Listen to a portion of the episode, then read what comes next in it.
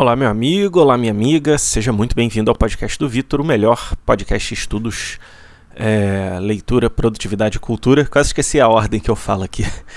É, hoje eu vou fazer uma resenha de um livro muito bom, por sinal, que é o livro O Chapéu do Mago, do nosso querido Ítalo Marcilli. Eu sou um italete, né, de carteirinha, gosto muito do Ítalo Marcilli. E foi ontem, se eu não me engano, né, ontem né, no dia anterior à gravação desse podcast, que eu terminei o livro finalmente. E, cara, sem dúvidas é o melhor livro dele é, até agora. É, ainda falta o Elogio aos Quatro Temperamentos, esse aí eu ainda não li. Mas até agora é o melhor livro dele, gostei muito, muito, muito. E é um livro bem diferentão, né, cara? Bem diferentão, ainda vou comentar sobre isso. Mas basicamente, o que, que acontece? Em 2020, o Dr. Ítalo ele começou a dar umas aulas gratuitas no YouTube, uns aulões assim de duas horas, três horas, né? Chegou até quatro horas uma das aulas. E basicamente nesses, nessas aulas, né?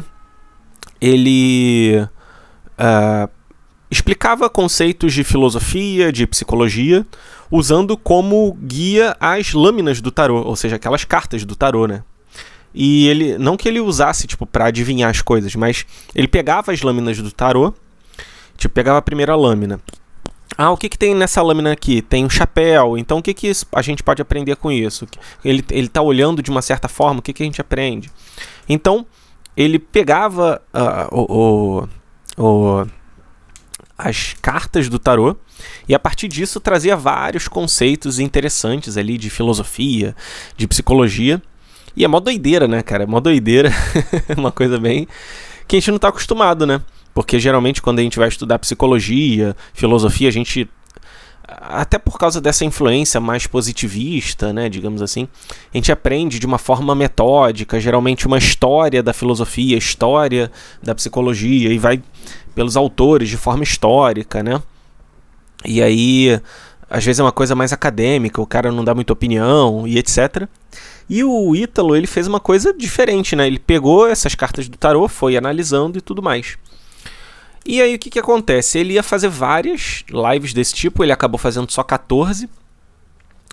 E aí, essas lives da 1 a 8, a live 1, da live 1 até a live 8, ele compilou nesse livro aqui que é o Chapéu do Mago, que é o livro que eu estou resenhando aqui para vocês.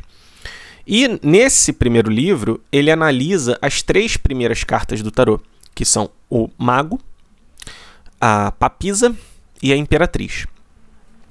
É, e aí, esse é um compilado né, dessas aulas. E, por muita infelicidade ainda, muita tristeza da minha parte, ele ainda não adaptou as outras lives em um livro. Eu espero que ele faça isso em algum momento adoraria. E nessas outras lives, né, que é a live 9 a 14, ele aborda só a lâmina da Imperatriz. Não, é, a lâmina do Imperador, que é a quarta lâmina. Só que ele nem sempre vai falando só das lâminas do tarô, né? Tem live que ele fala sobre astrologia, tem live que ele fala sobre filosofia grega, tem live que ele fala sobre as camadas da personalidade. Então, ele sempre vai dando conceitos, tem uma live também que ele fala de mitologia, e ele vai encaixando de alguma forma com os conceitos do tarô, com as lâminas do tarô. Então, por exemplo, quando ele fala da imperatriz, ele fala da narrativa, né?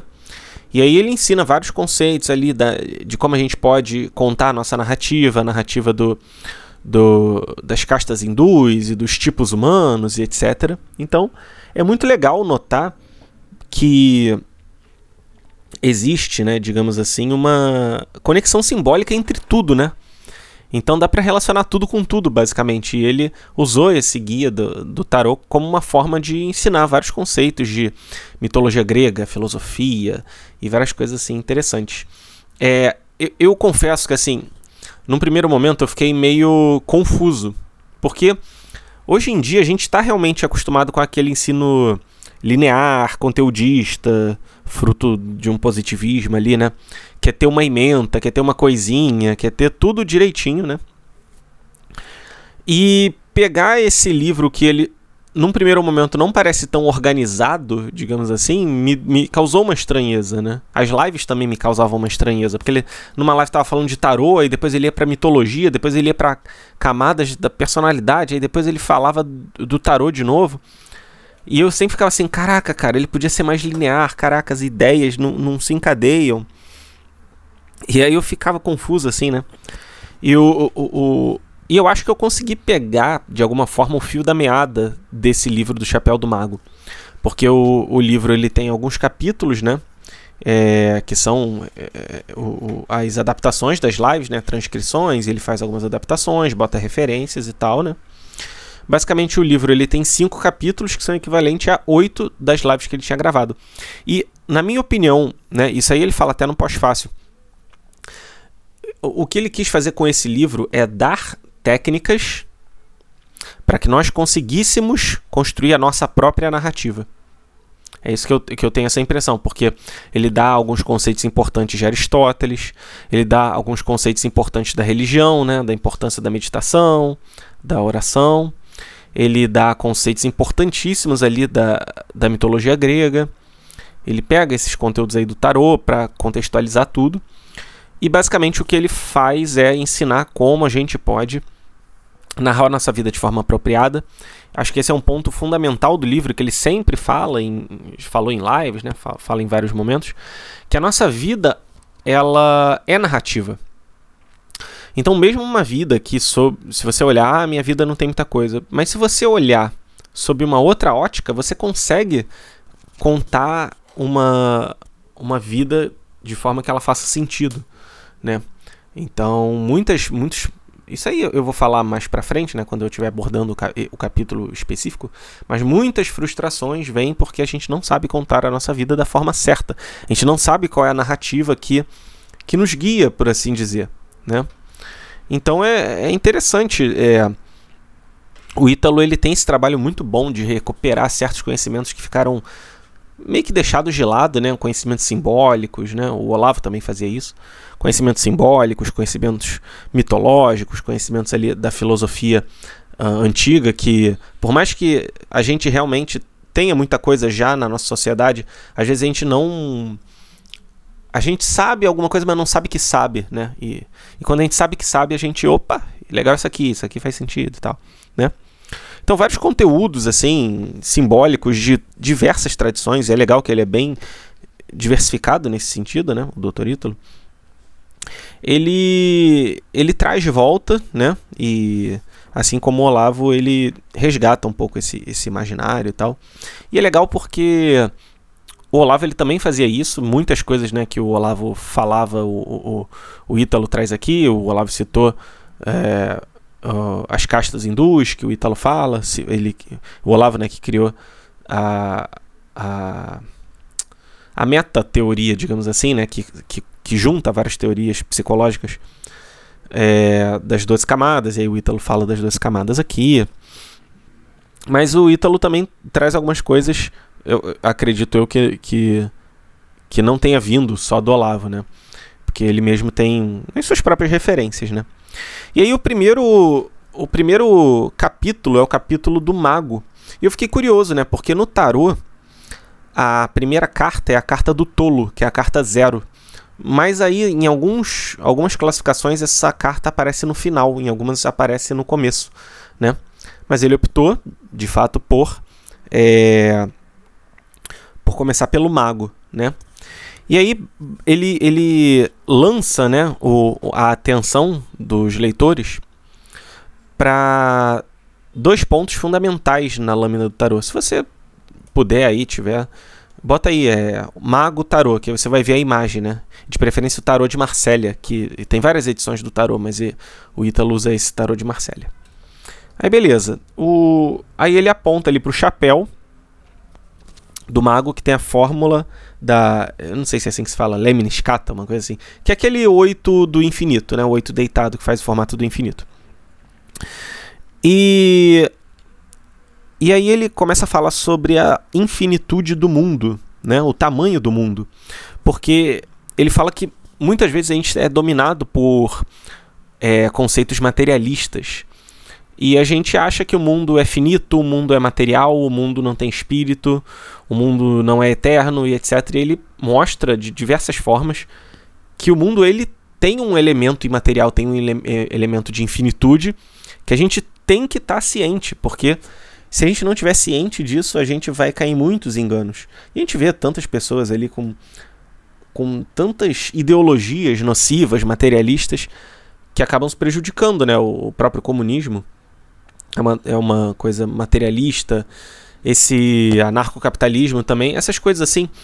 Essas ideologias, no fundo, elas são materialistas, né? Porque elas colocam a resolução dos problemas do mundo aqui na Terra, né? Sendo que não vai, o mundo sempre vai ser um lugar imperfeito, justamente pelo, por essa natureza imperfeita do homem, né? É, e aí ele fala, ele fala uma coisa muito legal, que é impossível ser materialista, né?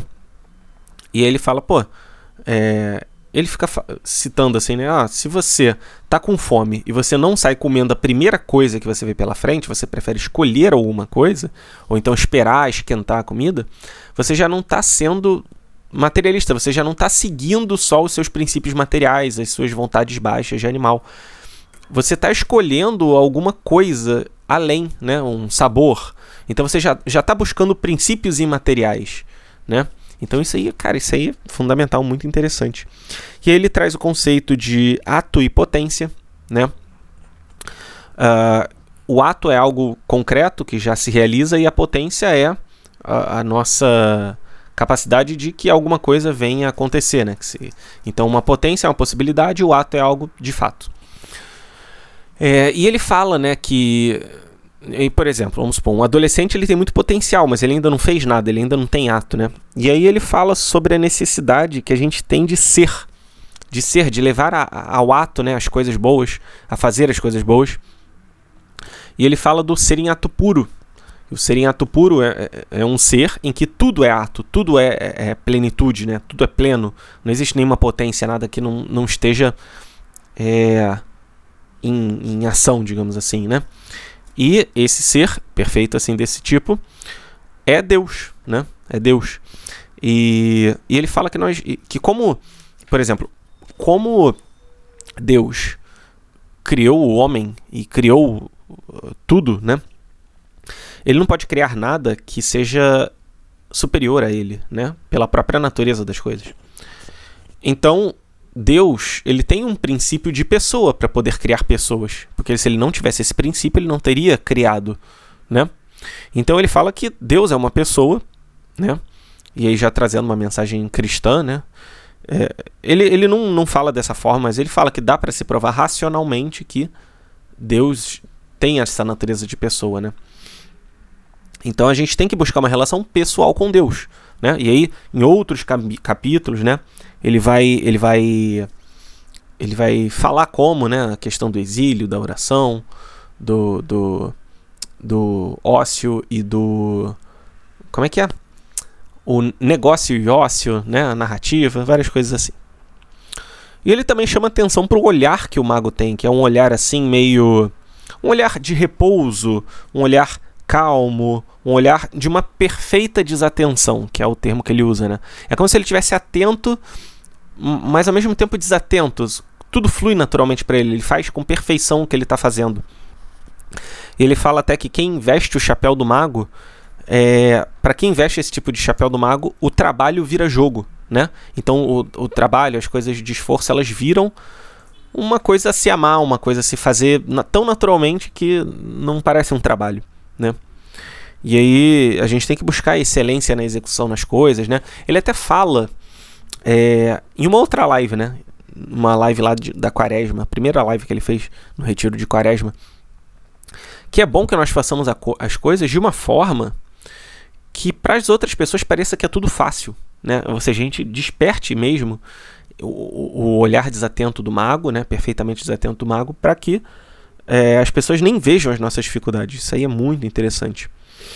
É... E aí ele fala de, de três, três eus que nós temos, né? O nosso eu narrativo, ou seja, como nós contamos a, a, a nossa história, né? para os outros e tal, e a, e a, gente tem uma grave deficiência de contar essa nossa história. A gente não sabe os eixos possíveis para contar essa história e se frustra muitas vezes, né? O eixo social, que é como as pessoas nos percebem, né? As nossas relações, uh, enfim, essa é a nossa capacidade de interagir com os outros. E o eu substancial, que é o eu mais profundo de fato, que é o nosso.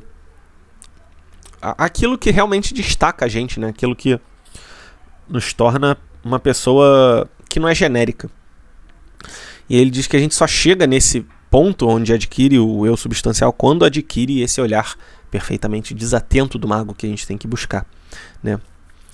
E aí, na parte 2 desse capítulo do Chapéu do Mago, ele fala de alguns princípios filosóficos, né? Uh, alguns princípios da filosofia de Aristóteles, especialmente. E aí ele começa falando de uma narrativa da, da videira e da e da fruta que dá azeitona. Putz, qual é que é o nome da fruta? Esqueci agora. Eu não vou olhar no Google não, deixa como tá. Enfim, ele faz uma comparação, né, entre entre a videira e a azeitona. A, a videira ela dá muitas sementes, né? Muitas sementes. Mas são sementes que se dissipam, né? E, e não geram muitos frutos e tal, enquanto que o, o azeite, né? A, a, azeitona, né? Na verdade, ela tem uma semente só. Então ela, ela, ela nos diz um, um significado, porque a, os gregos, né? Eles eram especialistas em produzir azeite. E isso mostra um sinal, porque eles fundaram a filosofia como a gente conhece hoje, né? Pelo menos a ocidental, né? Porque tem também a filosofia oriental, né? Mas basicamente eles fundaram essa filosofia ocidental e eles têm uma é, essa coisa de realmente na sua fruta característica, no seu fruto característico, né? Só produzirem uma semente. Então isso mostra que essa dissipação que a gente tem na vida de, de querer ter todos os trabalhos, de querer ter todas as pessoas, de querer abraçar o mundo, né? E, e não consegue fazer nada ao mesmo tempo. Isso é uma coisa muito nociva. A gente tem que, cara, focar num negócio, aprofundar a coisa. E ele até fala, cara, fica dois anos no teu trabalho, não muda assim de cara. Porque muitas vezes o problema é você, não é o trabalho, você que não sabe executar. Tenta melhorar, cara, cava onde você está, né? O Olavo fala essa frase, né? Cava onde você está. Eu acho que é, é uma frase do Goethe, eu não, tenho certeza agora. Mas basicamente, ele diz isso, né? Tipo, prefira concentração, é, fazer poucas coisas bem, né? Não, não queira fazer tudo ao mesmo tempo e, e, sair fazendo tudo errado. E aí, ele fala também é, da teoria dos quatro discursos, né? E aí ele fala, é, por exemplo, que muitas vezes quando a gente vai é, discutir as coisas e saber as coisas, a gente não sabe em que nível de conhecimento aquilo tá, né? Tem o ele fala mais de três dos quatro tipos de discurso, né? Então, desculpa aí se eu, se eu não falar com precisão os termos, é porque eu não anotei aqui no. Depois de cada capítulo eu fiz um resumo, né? Mas eu. Eu. Eu não botei quais eram. A, a gente tem a linguagem simbólica, né? Então, quando. As, assim, a, a civilização, as pessoas ainda estão descobrindo as coisas, a gente narra as coisas de forma simbólica, né? Uh, e a gente consegue, de alguma forma, é, explicar aquilo de uma natureza simbólica, né? uma linguagem assim mais, mais obscura, mas consegue já, de alguma forma, tatear o que, que é a verdade. Né? E aí, depois vem a, a linguagem. Esqueci o nome agora. Retórica? Não sei agora, gente. Mas é a segunda linguagem é quando a gente começa a olhar aquilo e discutir sobre aquilo, né? Que, é, que era a técnica dos sofistas. Olhava e tentava achar a verdade ali pela retórica, pela arte de falar bem e tal. Depois chegou a técnica da dialética, né? Que chega em, e você confronta as ideias, né? Que já foram faladas. E você consegue extrair daquilo uma verdade. E é isso que Sócrates fazia.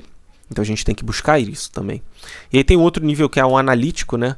Que, e aí eu eu, eu ainda precisaria entender mais sobre essa, mas acho que é quando você consegue né, ter essa verdade e, e analisar mais profundamente ela. Não, não sei exatamente, mas basicamente ele diz que a gente, primeiro, né, tem que entender de alguma forma ali o, o, o nosso nível de conhecimento sobre as coisas, entender essa hierarquia, também é um voto muito importante de, olha, não sai falando qualquer coisa que você tenha uma mínima impressão assim, né? Busca realmente chegar num nível de conhecimento daquilo mais aprofundado.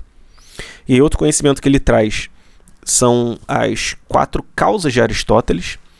E ele fala, né, que um terapeuta, um um psicólogo, né, que, que busca analisar um paciente, ele tem que usar as quatro causas de Aristóteles para analisar a pessoa. Porque, por exemplo, é, vamos pegar uma casa, né? A gente geralmente olha de duas coisas, né? Primeiro, a causa material. Ah, o que, o que, que faz aquela casa? Tijolo, cimento, aço, vidro, né? E a causa formal é o que é o que tem aquela forma. Ah, qual é aquela forma de casa? É, digamos assim, a casalidade. É aquela forma de casa. Você vê uma casa, putz, é aquela forma ali, né? Mas as pessoas esquecem a causa eficiente e a causa final a causa eficiente, né?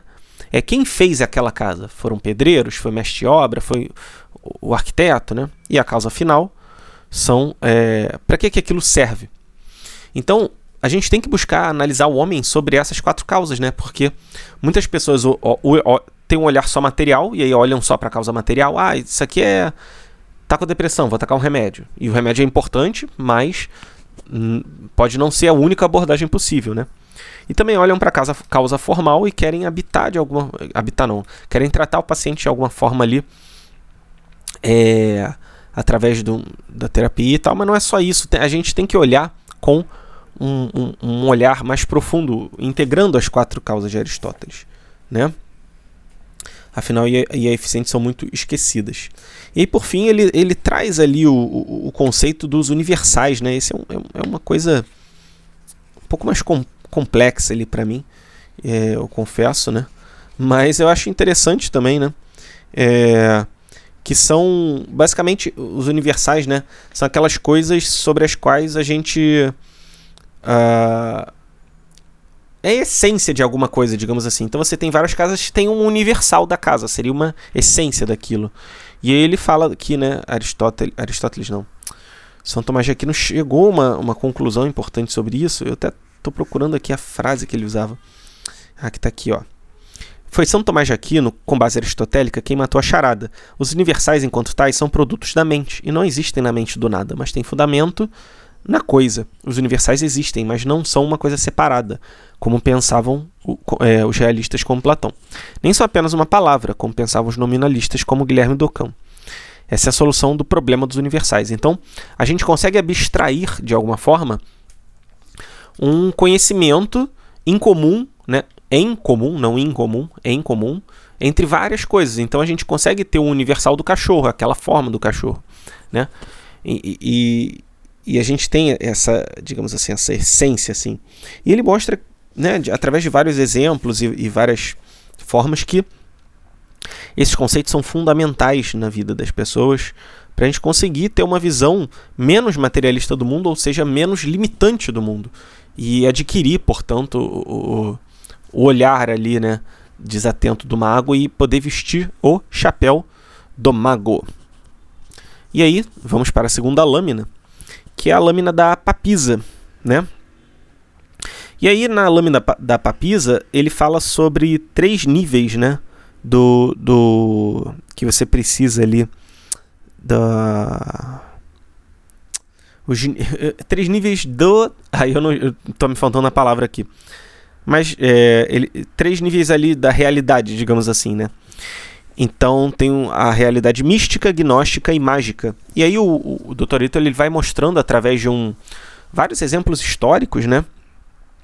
que existiu um conflito ali na, na reforma protestante entre a classe aristocrática e a sacerdotal, porque a classe sacerdotal mandava muito, os aristocratas eles queriam aquele poder de volta, e acabou que os aristocratas deram uma força ao protestantismo, né, e gerou um conflito entre castas e tal.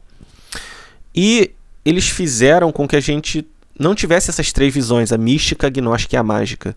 A gente tivesse só a, a, a mística, né? Por assim dizer. E a gente tem que voltar com esses três níveis de compreensão que estão na lâmina da papisa, na coroa da papisa, que ela tem três tiaras na sua coroa, né? E aí o, o Ítalo até fala, né, que o, o Papa, o último Papa a usar isso foi, acho que João 23, alguma coisa assim. Então a gente tem que recuperar essas três naturezas, né? Ah, os três níveis da coroa, isso, os três níveis da coroa, isso que eu tinha que falar. e aí ele fala é, que a gente tem que, para recuperar esses três níveis, a gente tem que ter um olhar articulado. E cara, esse é um dos melhores, das melhores partes do livro para mim, que ele fala do olho da pomba e da serpente, né? No Evangelho de Mateus, Jesus fala que a gente tem que ser, não lembro agora, é manso como uma pomba e astuto como uma serpente, uma coisa assim. E aí ele, ele pega aquela imagem do Pantocrator, que é uma imagem de Jesus que de um lado é calmo e do outro lado parece severo, né? Ele fala, a gente tem que articular esses dois olhares. Porque senão fica aqueles caras de igreja, bonzinho, bobinho, ingênuo, né, trouxa, que só tem um olhar da pomba. E do outro lado ficam aqueles fariseus que julgam, que maltratam, que é, não aceitam coisas diferentes, que só tem um olhar da serpente. Então a gente tem que articular isso e, e, tem que ter esse conhecimento né, do, do, do que é bom, do que é mal, para poder escolher pelo bem. E Chesterton dizia né, que quem conhece o mal muitas vezes só conhece o mal. Mas quem conhece o bem necessariamente conhece o bem e o mal. Né? Porque para optar pelo bem conscientemente você precisa conhecer o mal de alguma forma assim. Né? E ele fala, né, atividades, coisas assim, para você recuperar os três olhares, as três visões, os três níveis da coroa.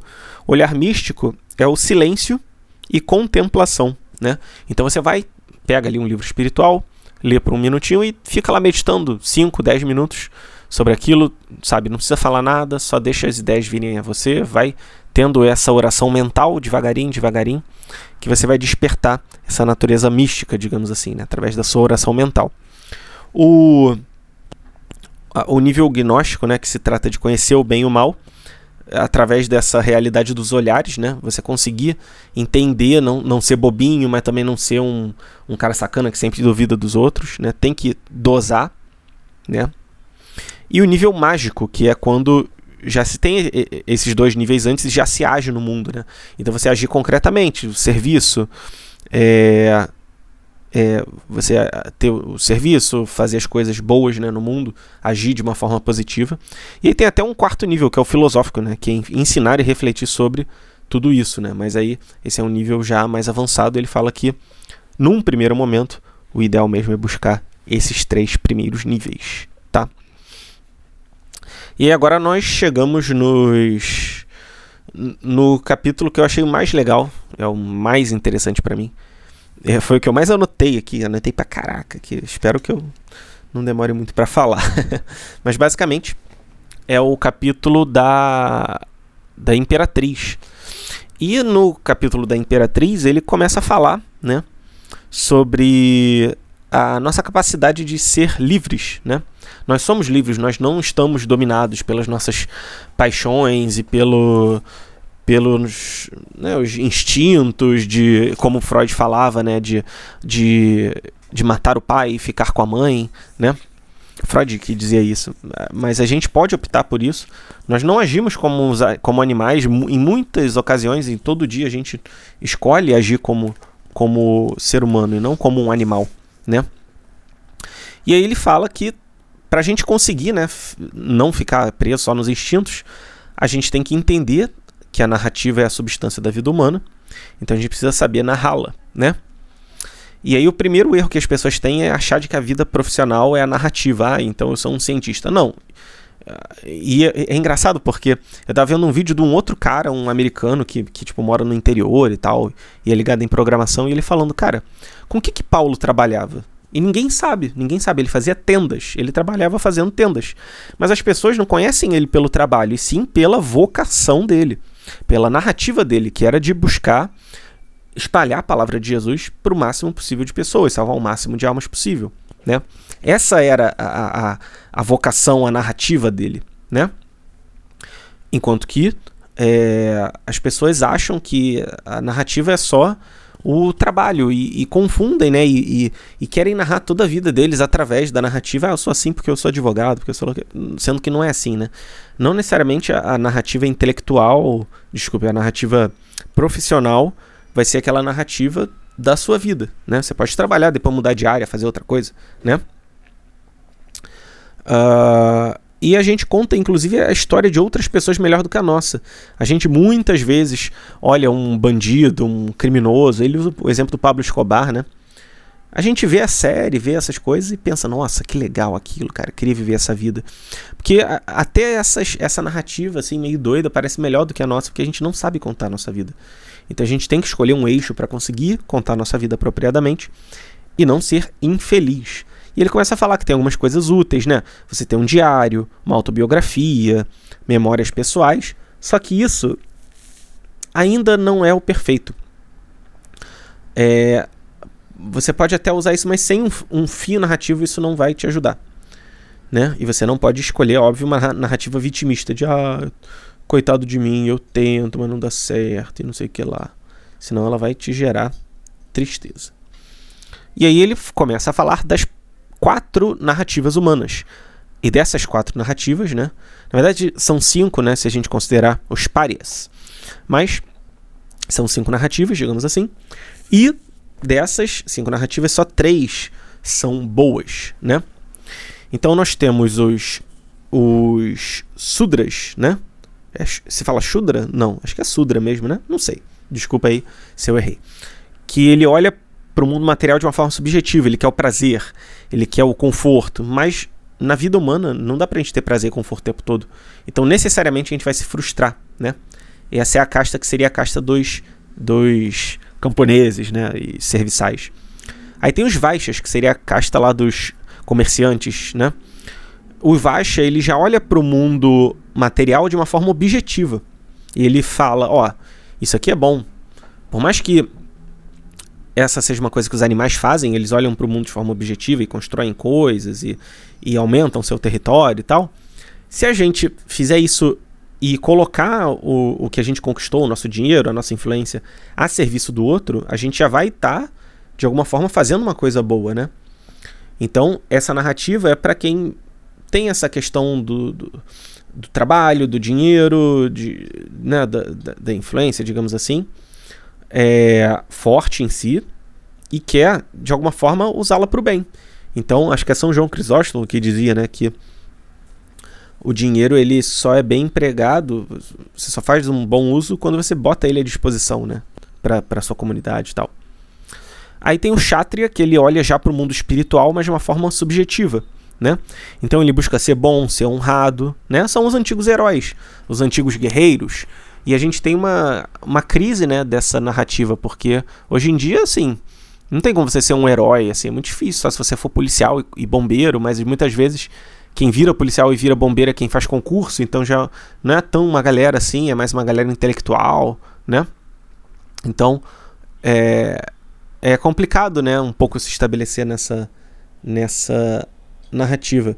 Então, é, essa é a narrativa dos nobres, né? Dos guerreiros de antigamente. E tem a narrativa que são chátrias, né?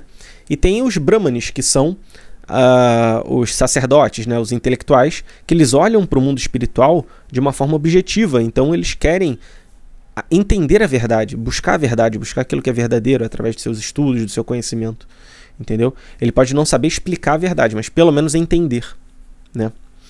Então, é, e tem também o pária, que é o impuro, né? E por onde ele passa, ele causa confusão, né? É, e isso pode gerar muitos problemas. Então, o pária também não é uma narrativa boa. E a gente não pode é, olhar para essas narrativas e geralmente a gente. Ah, o cara é jogador de futebol, queria ter o dinheiro que ele, que ele tem. Mas será que você queria ser o cara, sabe? Você queria ser o cara que pô, tem um monte de filho e não, não, visita e não paga pensão, e aí os amigos viram interesseiros. Muitas vezes a gente não quer ser aquela pessoa, mas quer ter o que ela tem. Na verdade, a gente tem que se espelhar e buscar é, ser o que a pessoa é e não ter o que ela tem, né? E aí a gente tem que buscar um argumento dos três. Raramente vai dar certo com mais de um. Então busca um. O Ítalo diz, cara, de preferência, é, pode começar pelo Kshatriya, porque não, Kshatriya não, desculpe. É o Kshatriya esse? Não. O. Ih, caramba, confundi. O Vaisha, né? Que é o. O. o de serviço, né? O, o, o comerciante, porque para você ser bom, honrado e para você olhar para a verdade, você tem que ter essa característica do serviço. Então, você tem que ter uma uma abertura já para o serviço, para as coisas objetivas, e aí com isso você não não tem ali o seu o seu por assim dizer você não tem uma narrativa frustrante, entendeu? Então você começa por essa, depois você vai vendo, né, se a sua narrativa é outra e tal. E logo depois ele fala dos cinco tipos humanos, que são o irônico, que, cara, é, é o cara perdido, não sabe o que fazer. É, ele, mas para sair desse tipo irônico, basta você aprender alguma coisa e, e, e tentar agir de uma forma positiva. Depois imitativo baixo, que ele sabe como as coisas funcionam, mas não domina. Ele ainda é muito, assim, limitado, né?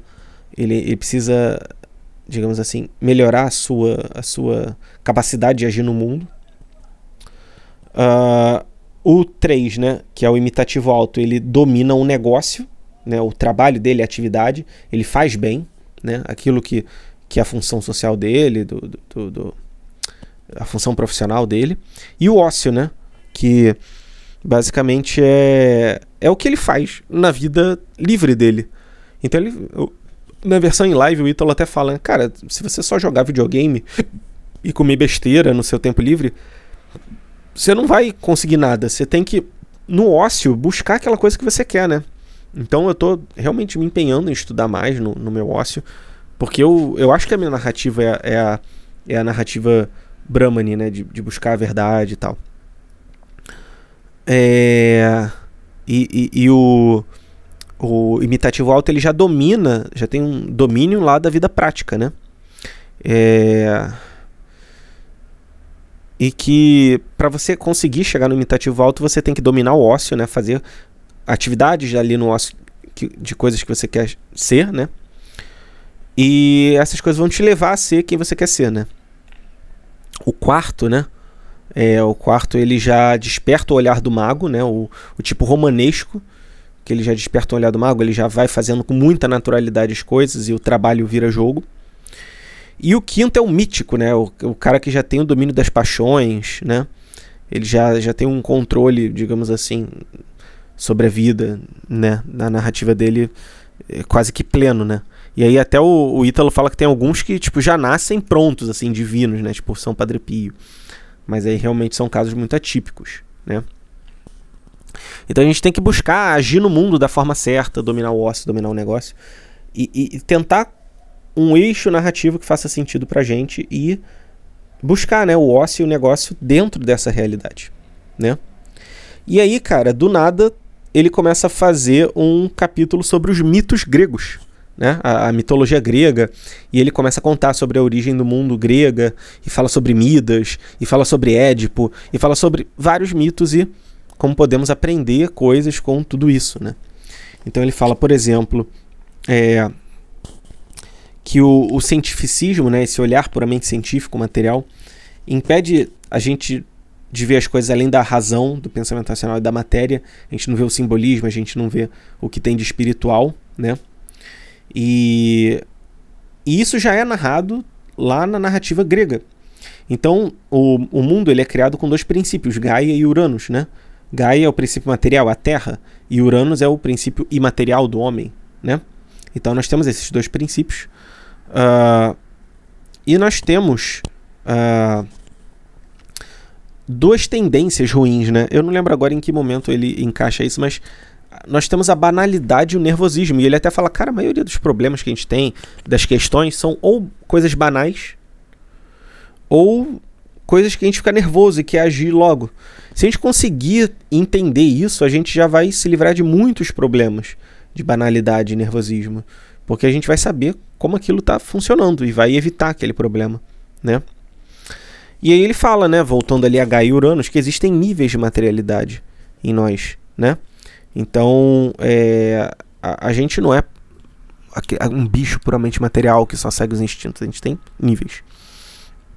E aí ele começa a falar, né, do Crono, que é o filho dos dois, e que o tempo consome tudo, porque o, o Cronos ele toma o lugar né, dos outros. Então, como o tempo consome tudo, você não pode depender só da matéria, né? Porque o tempo vai consumir aquilo. Então você tem que buscar princípios superiores aos materiais. Princípios, por assim dizer, imateriais. E, e ele mostra, através da narrativa de Midas, né, que é o homem que deseja que tudo, vire, que, tudo que ele toque vire ouro, é, que ele não sabe. que O exemplo de Midas é uma pessoa que não sabe escolher o que é bom. Ele escolhe só o prazer. Lembra da narrativa ali é, que busca só o prazer? É, é exatamente isso. Ele não sabe escolher o que é bom.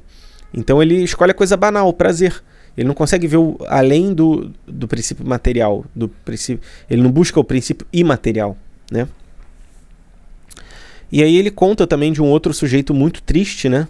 Do, da mitologia que é o Édipo, né? Que é o, a base para a teoria de Freud. O Édipo ele teve os, os calcanhares deles, dele é, feridos e por isso ele não teve narrativa, né? Porque os calcanhares eram o, era o simbolismo do, da sua narrativa, porque com o calcanhar você, você anda com ele, né? Então ele teve vários erros biográficos, é, ele foi exilado, é, ele, ele, né, ele matou o próprio pai e casou com a mãe sem saber isso, né? E para a gente não ter erros biográficos assim, a gente tem que sair do banal através do exílio. E o exílio que ele fala aqui é você ficar em silêncio todo dia durante algum tempo refletindo sobre algum ponto importante da sua vida ou através de algum ponto importante de algum livro espiritual. E fazer isso constantemente, ir para o exílio, uma vez ao dia, que seja duas, né? E você conseguir de alguma forma é, se despertar para a natureza além da material, para algo que já tem de mais imaterial né, nisso tudo. É... E aí, é a gente não sabe quanto nós tempos temos, então a gente tem que meditar todo dia, né? Ele fala sobre isso. E a gente, é, o, Ito ele fala muito dessa questão, né, do, do, do, eu e minhas circunstâncias, né, que ele parece gostar bastante do, do José Ortega y Gasset, que fala isso, né? E aí a gente pensa muito, quando está sendo autorreferente, fazendo uma autoanálise, a gente pensa muito no eu. Mas a gente esquece as circunstâncias. Qual é a minha história? Qual é o meu trabalho? Por que, que eu estou até aqui? Vamos tentar dominar isso. Pô, eu tô nesse trabalho e não gostava. Mas, cara, vou tentar melhorar, vou tentar fazer de uma forma boa. Quem sabe até consiga gostar disso. Pô, tô num relacionamento, mas. Pô, não tá tão legal, mas, pô, deixa eu tentar me doar mais para essa pessoa. Deixa eu tentar agradar ela, brigar menos, né? Cuidar dessa pessoa. Né? Tô aqui num negócio que eu não tô gostando, mas pô, deixa eu tentar aqui fazer isso funcionar, né? Dominar essa circunstância. E aí ele pega o, o, escudo da imperatriz, né, que é a arma que ela tem, que é uma arma, que é uma arma de defesa. Só que no escudo tem uma águia, que a águia é, é um símbolo de ataque. Então essa perfeita articulação ali dos olhos, né, da pomba e da serpente, né, a perfeita articulação entre ataque e defesa, né? Você tem aquela defesa, você não vai atacar de qualquer forma, mas seu escudo, propriamente dito, já, já tem esse ataque, né? Então, é, é, esses mitos gregos, eles também têm relação ali com a lâmina da imperatriz. Isso aí é muito interessante. E aí, por fim, a gente tem um, um último capítulo, né? Sobre a, a culpa, né? Os conceitos de culpa através de diversos é, pensadores, psicólogos, né, ao longo do, dos séculos, dos últimos séculos, e ele fala de uma forma de narrar a sua própria vida através das 12 camadas, né? E ele começa falando que vários pensadores colocam ah, o motivo dos problemas ali, das nossas questões, é, em, em certos aspectos. Então, Freud pensa no inconsciente individual, né? Id, ego, superego não sei lá o que, traumas e tal, tal, tal. Jung, ele já pega os arquétipos e pensa no inconsciente coletivo. E o Zonde, ele já pega o inconsciente familiar e diz que a gente é fruto ali das circunstâncias familiares. E aí, o Igor Caruso, um outro autor, ele fala que a culpa, né, os problemas que a gente tem, vem da repressão da consciência moral. Quando a gente faz algo que sabe estar errado, e continua fazendo, mesmo sabendo que está errado. Tem aquela frase de São Paulo, né, que eu não faço o que eu quero e eu faço o que eu não quero, né? E é justamente isso. Eu reprimo a minha moral e eu faço aquilo que eu não quero, né? Então, sei lá, se a gente pensar de um jeito religioso, ah, eu, eu, eu sei que a religião está certa, mas eu vou e peco contra a castidade, né? Alguma coisa assim. Então você sabe isso e você acaba é, não fazendo o que é correto. Isso gera uma, um sentimento de culpa em você. E às vezes a nossa moral tá tão baixa, né? Que a gente nem sente culpa, mas fica, ah, isso aí não tem nada a ver, isso aí não tá errado, tá tudo certo. E aí o Ítalo fala, cara, a solução para isso é ver bons filmes de narrativa clara de herói. Que aí você vê, tipo, pessoas que estão cumprindo o seu dever, né? E aí você entende melhor que, ah, não, tem que cumprir meu dever, fazer a coisa certa e tal. E ele até brinca, cara, não precisa fazer um filme, não precisa ver um filme cult, você nem é tão inteligente assim, viu? Viu um filme da Marvel e tal, né? Bem legal. E o exílio, né, que ele já cita antes, que é a necessidade de ficar quieto, refletindo sobre um determinado assunto, bem legal. E ele fala, cita também a culpa no conceito do Carroll, acho que é John Carroll, não tenho certeza. Que ele fala da culpa do fracasso. A gente se sente culpado quando não consegue fazer algo que a gente se propôs. Então a gente pode acabar projetando né, algo inalcançável que falhou. Então, por exemplo, quando a gente tem uma narrativa de ah, eu, eu, eu vou ser o, o cara foda pick blinder, eu vou ser igual o cara da malhação, e a gente tenta seguir narrativas impossíveis, né? Narrativas de, é, ah, de riqueza, de poder, que a gente vê em série, filme, e a gente se frustra e isso traz a culpa para nós. Então, e, e, e, por que que isso acontece? Porque muitas coisas não dependem de nós. Então, ah, eu quero ser rico. Mas isso não depende totalmente da gente, entendeu? Depende das outras pessoas darem uma oportunidade, da gente achar um momento certo, da gente fazer várias coisas que são necessárias, por assim dizer, é, que não são dependentes totalmente da gente. Mas então, como é que a gente pode não ter essa culpa do fracasso? E aí o Ítalo mostra as 12 camadas. E ele foca da 1 até 8, né? especificamente sobre a 8, ele fala bastante. A nossa primeira motivação é de ser e existir, né? é a da astrocaracterologia. A segunda camada é de ser na história, que é essa coisa da, da, dos onde, da família. A camada 3 é de aprender, de, de agir no mundo e ver como funciona né, que é a típica das crianças. A quarta é a de afetos, a de segurança, que quer, que quer ser amado, quer ter uma segurança no mundo. E muitas pessoas, por não terem um afeto apropriado, ficam nessa camada já na vida adulta. Né? Ele tem até uma aula, como sair da quarta camada em um dia. Né? É bem interessante isso. E, e aí. É, e ele fala que ele tenta botar a pessoa da quarta camada para quinta, né? Que é a, a, camada do adolescente, né? De testar força, de tentar impactar o mundo dele. É, é, o cara meio combativo, quer fazer alguma coisa, mas não consegue, mete pé pelas mãos, né? E na sexta você já vira um adulto, né? Que você já, já tá agindo no mundo, já quer buscar ser útil, já quer agregar valor, já quer né, fazer as, as coisas ali, agir no mundo de forma objetiva. Na camada 7, você já quer entregar algo para a comunidade, você já quer servir né? Você já quer de alguma forma ali é, é, se doar para as pessoas, né, que são importantes para você na sua comunidade. E a camada 8 é você diante da morte. Você já vai ter o eu que permanece, né? Você já vai ter alguém, o seu eu ali que permanece mesmo diante de uma morte, né? Você já vai ter um eu individualizado. E aí, na segunda parte desse capítulo, ele faz uma análise de três poemas um poema espanhol, um português e um brasileiro, né? E no poema da tabacaria, ele, ele o, o, autor, né, o Fernando Pessoa, ele não vê metafísica nas coisas, né? Ele não tem esse olhar aberto para metafísica, para o imaterial que a gente falou que é tão importante. E por isso ele tem uma existência frustrada, uma existência é, triste, uma existência de, sem sentido. E por isso que ele não consegue, de alguma forma, dizer um, um, um um retifico ou ratifico né, diante ali da morte. Né? Uh, e aí o poema Máquina do Mundo, do Drummond, ele sabe da metafísica, mas ele não adere ao caminho. Então ele sabe que tem uma certa coisa, mas mesmo assim ele já, já meio que se deixou levar pelas, pela, que seja as paixões, pela uma vida que não é de acordo com a da metafísica e deixa para lá. Ele ah, não, já não dá mais tempo, né? E o Ítalo fala muito bem, né? Cara, sempre tem tempo né, de mudar e de abrir os olhos para isso. E o retrato do Antônio Machado, que ele é uma pessoa que passa ali pelos períodos da infância rápido e, e vê os erros, reconhece os erros da juventude e admite os erros e, e ele se concentra no encontro com Deus, né? ele olha o que, o que nós precisamos ter e, e ele, ele busca esse, esse contato com Deus, estar próximo, né? Para realmente ter é, essa transcendência, né? Essa, essa coisa que é importante. Então, o, o que nós temos que fazer para buscar essa transcendência e dizer o sim né, diante da morte é tomar as rédeas da nossa vida, servir, buscar equilibrar os olhares, buscar entender esses conceitos tão fundamentais de narrativa, uh, conceitos gregos que são muito importantes para a nossa vida.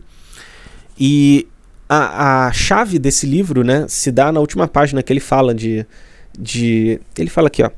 É por isso que para nós, no dia de hoje, entrar na vida é agir, agir diante de quem amamos, cumprir o nosso dever. Só assim é que se encontra a própria vocação. Então, ao longo do livro, ele dá várias ferramentas de como você acha a sua narrativa, de como você pode se desvencilhar de alguns olhares errados sobre o mundo, né, e despertar um senso de, de metafísica, de imaterialidade, né, para além dessa, desse cientificismo todo. É um livro incrível, incrível. É, eu já amava a versão nas lives, o livro conseguiu ser ainda melhor, porque eles conseguiram dedicar um pouco mais de tempo ali a botar referências, né? E agora eu já estou com vários livros para ler da, das referências que ele bota. E aí dá para voltar, dá para entender a estrutura do texto. Então fica muita coisa legal ali, é muito, muito interessante. É um é